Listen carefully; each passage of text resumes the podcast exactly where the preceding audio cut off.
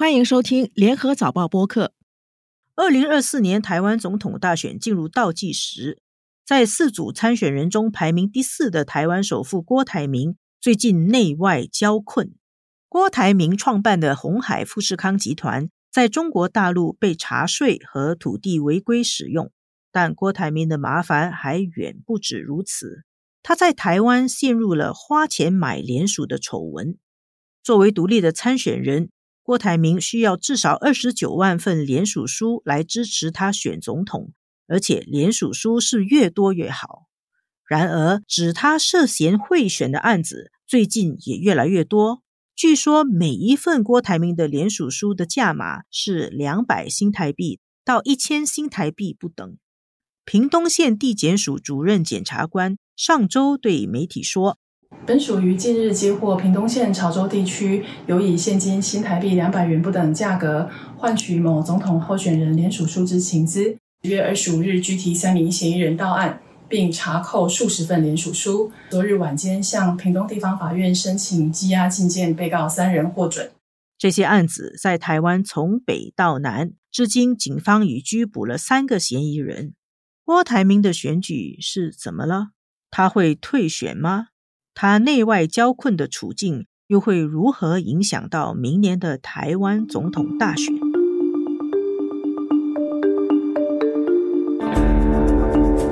纵观天下，监测中国心跳。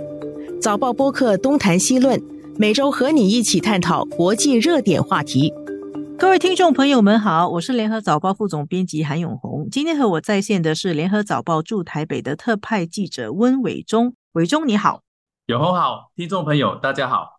今天我们来谈一下，还有两个多月就要举行的台湾大选哦。实际上是台湾总统和立法委员的选举。对于很多没有一直在关注台湾新闻的读者啊，会觉得台湾的政治新闻很琐碎，感觉很乱，甚至会有点看不懂。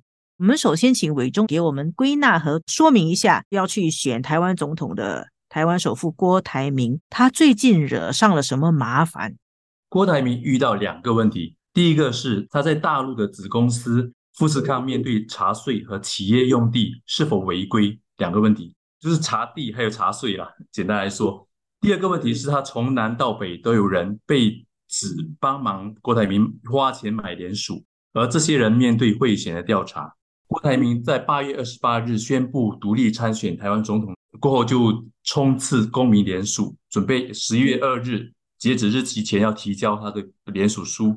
联署就是大家签名表示要支持他选总统。对，所谓公民联署，就是你必须是台湾公民，说你要支持他，每一个公民联署一次，那。累积起来计算了，如果能够通过二十九万多的门槛，就是上一次选举人数的五八先了，这样他就可以累积他整合在野的政治能量。那是一个背景啊。在十月二十二日，就是大概一个礼拜前，他还在冲刺联署的最紧张的关头，大陆的《环球时报》就报道，红海的子公司，也是全球最大的代工厂富士康，在广东和江苏两省都面对税务的稽查。也在河南和湖北面对企业用地的调查，就是他用地有没有违规的意思了。这是大陆在改革开放四十多年来第一次有外资企业的用地面对大规模的调查，这是第一个问题。那第二个问题，贿选这方面呢？从台湾从南到北，陆续都有超过二十起花钱买联署的案件，这些人被指涉嫌花新台币两百元到一千元不等，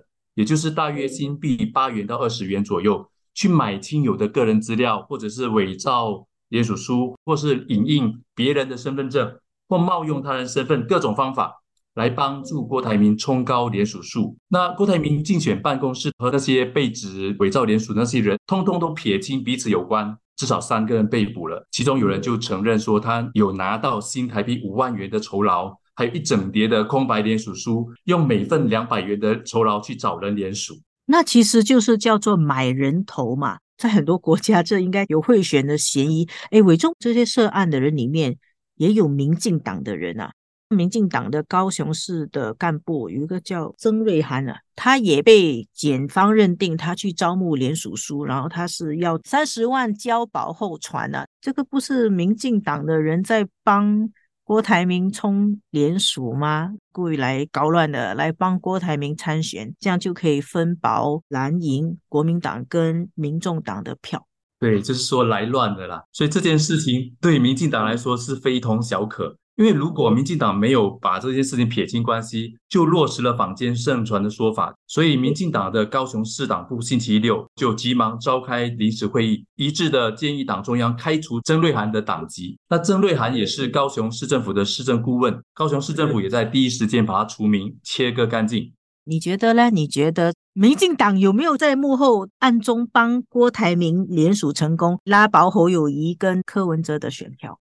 我个人是觉得真的是有疑虑了，这当然可能是贪小便宜的个人行为，可能是他自己贪小便宜，可以这样说啦。但是背后有没有政党的鼓励和默许呢？我觉得如果是你信的人就会信他，但是不信的人一定还是不信的，就是各自解读喽。这个花钱买人头啊，或者有些人说花钱买资料啊。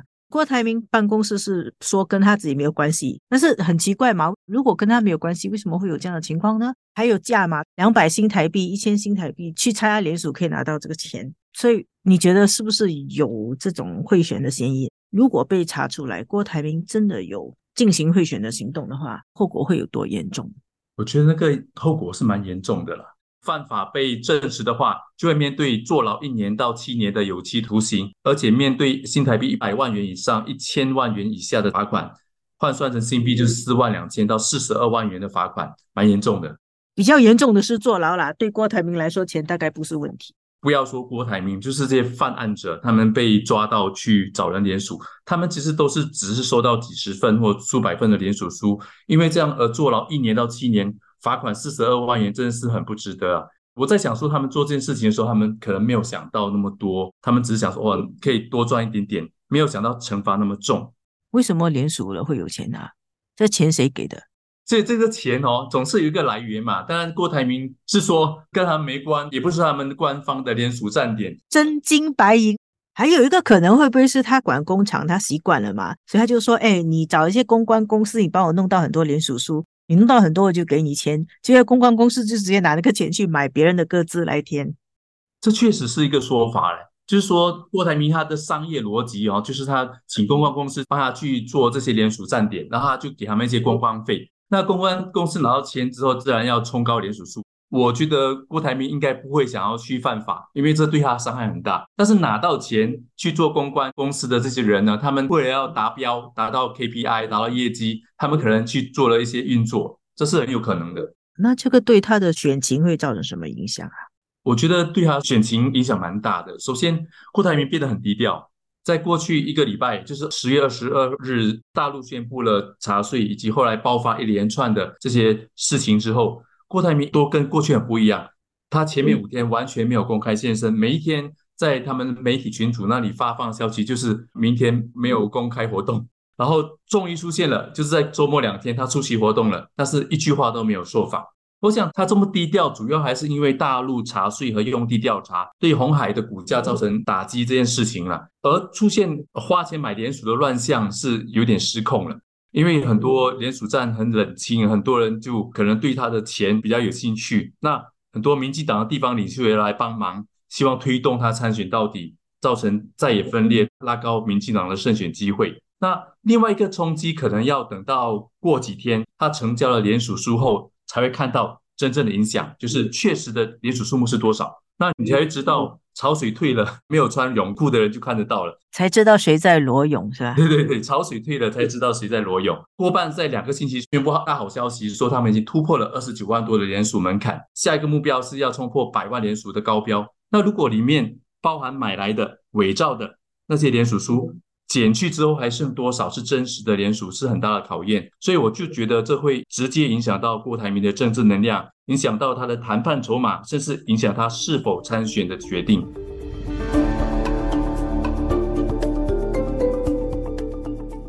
郭台铭他现在两大麻烦呐，一个是在中国大陆被查，另外一个呢在台湾呢又被指联署可能是有贿选的嫌疑，贿选的成分。这两个麻烦哪一个比较大？然后哪一个比较会影响他就不参选了？花钱买联署，其实只要他撇清关系，查不到他头上的话，那其实不会对他定罪。我感觉影响比较大的是茶税和茶用地违规的事情，因为这对他来说是伤筋动骨的。他自己是红海十二点五八仙的大股东，就算他自己不要这些钱，那另外八十八八仙的那些股东都会每天在吵啊，那对他来说影响太大。他的股票跌了以后，可能那些股民会在想：哦，我支持他去选举哦，然后我买的股票会跌，还不如不要支持他选举，是吧？对，我觉得 exactly 啊，就是股民也是选民嘛，八十八八仙的那个选民也是很可怕的，有钱的选民或者小股民，他们通通都会很生气，因为从宣布这件事情之后呢，红海的股价跌了十八仙，从一百零三，现在是星期一九十四元，跌了十八仙。你认为中国茶富士康集团啊背后纯粹就是一个调查企业的商业违规行为呢，还是北京那里是有政治目的，就是要？逼他退选。其实北京的政治目的是说的很白的。你看《环球时报》十月二十二日的报道，以及过了几天国台办的说法，其实都直接提一样的字眼哦。他们说，台资企业在大陆分享增长红利、获得长足发展的同时，也应承担相应的社会责任，为推动两岸关系和平发展发挥积极作用。每个字都一样。那台湾内部也确实会普遍认为，大陆其实真的是很不满郭台铭坚持参选，让在野势力分散，也会导致主张务实台独的民进党参选人赖清德轻松胜选。我也读到蛮多的评论，讲到说郭台铭宣布参选时的发言太过挑衅、任性，也太过高亢，觉得他 talk big 讲大话、虚张声势这样字眼我都看到，就是一些外媒的用词啦。路透社当天我还记得我也在现场，他们问郭台铭是否担心在大陆的财产被没收，他竟然说 Yes，please do it，请便。那如今大陆就动手了，他在大陆的子公司被查税，土地被查有没有违规，过后集团各子公司包括中港台哦，大陆、台湾、香港的子公司股票都大跌，都是大跌十趴以上，这就是大陆在动手，而且是挑准时机，对他坚持参选的一种有感回应，也是一种。立竿见影的精准打击，有人去算了，大股东郭台铭身价估计少了好几亿到好几十亿，因为这次股票大跌。那你觉得他会继续选下去吗？郭台铭竞选办公室他们的官方说法是郭董会参选到底，所以他在努力的冲联署，他需要这样说了，因为他在冲刺联署的最后阶段，他也需要用他的联署数目来证明他的政治能量。不过，我个人的判断是，郭台铭大概率会退选。不过，他需要找到一个下台阶。会退选？对，郭台铭他上个周末公开演讲的时候，他就提到，我觉得有点玄机了。他提到唐代名将郭子仪出将入相，从将军变宰相的例子，我感觉这好像在暗示他也想扮演政坛的重要角色。他想要从商业的大将成为政坛的领袖。我不晓得是不是这样的一个暗示。如果郭台铭他最后退选，进而促成政党轮替。如果新的政府有人邀请他来总统府当执政啦，或者是经贸代表等重要角色，包括比照台积电创办人张忠谋的一个角色，担任 APEC 亚太经合组织峰会的领袖代表，我估计他应该会欣然的接受，而且会获得民意的正面评价。但是如果他坚持独立参选的话，他绝不可能胜选的，这从民调看得到一清二楚。目前民调都没有超过十八线，商业头脑如此精明的他，我觉得他不太可能一头热去飞蛾扑火，因为这第一违反了他声称参选是要整合在野的一种宣告，最后到头来却成为千夫所指，导致在野败选的罪人，这何苦来哉？所以伟忠认为他应该是会退选，可是需要一个下台阶啊。是的。那也有些人说，郭台铭台湾首富哦，他的问题就是他钱太多，有钱就任性，所以他以为有钱就什么事情都可以办成，然后自己当过了首富，现在也要当总统。是啊，很多人都这样说。我想这也许就是郭台铭的烦恼，这跟他的财富来源、跟他建立他的商业帝国的基础和他的商业逻辑有关。看到不少的外媒和台湾这些媒体，他们深入的分析说。富士康其实它在中国累计投资、员工和出口最多的外资企业，但大陆调查这次最大的要害或罩门，可能不是在查税，而是在它的土地是否违规使用。富士康作为一个在大陆拥有一百二十万名员工的巨无霸企业，这几年它的财富其实来自于大陆地方政府他们在招商引资。和不同省之间竞争的时候，就给了富士康一些慷慨的优惠，买地给你便宜一点。那具体来说，就是富士康这些年，他们以盖员工宿舍为名，用低价来大量的买地，在高价的套利。那目前富士康在大陆至少拥有了四十七个工业园区，在二十八个省份哦，而且有五个商业地产项目，两个住宅项目。用大陆的说法是，他以人才计划来买地，去建造被称为人才房的员工宿舍，建多了就拿出来卖，这恐怕是一个灰色地带。所以有人就形容这是富士康的圈地运动，大量盖了宿舍，在以商业住宅的名义销售。那郭台铭身为制造业大亨，那其实他也同时当上了房地产的大亨。所以这回北京当局是敲山震虎。土地违规调查恐怕对郭台铭的冲击会更大。郭台铭的用钱方式和商业逻辑应用在政治和选举，出现了一些失控的情况。我听说郭台铭他是请了一些公关公司去处理大量全台的联署站，他把资源发下去，就是把钱发下去哦，他也分权让他们去自己处理，只要帮他冲刺联署数目达到 KPI 就好。那他可能不知道行情。我听说，就是他请一些公关公司在他的联署站去吹气球，送给小朋友，路过小朋友就会把爸爸妈妈也带进来啦，然后就顺便请他们签名签联署。他给的钱竟然比行情多五倍，行情可能是两百万去做一系列的吹气球活动，他给一千万，他付的公关费啊是比一般多五倍。所以我就说，郭台铭的钱太多，可能就是他最大的问题。因为政治实力是未必能够用钱去速成、去打造出来的。现在大陆调查和台湾司法两边都出手了，可能会让郭台铭三思。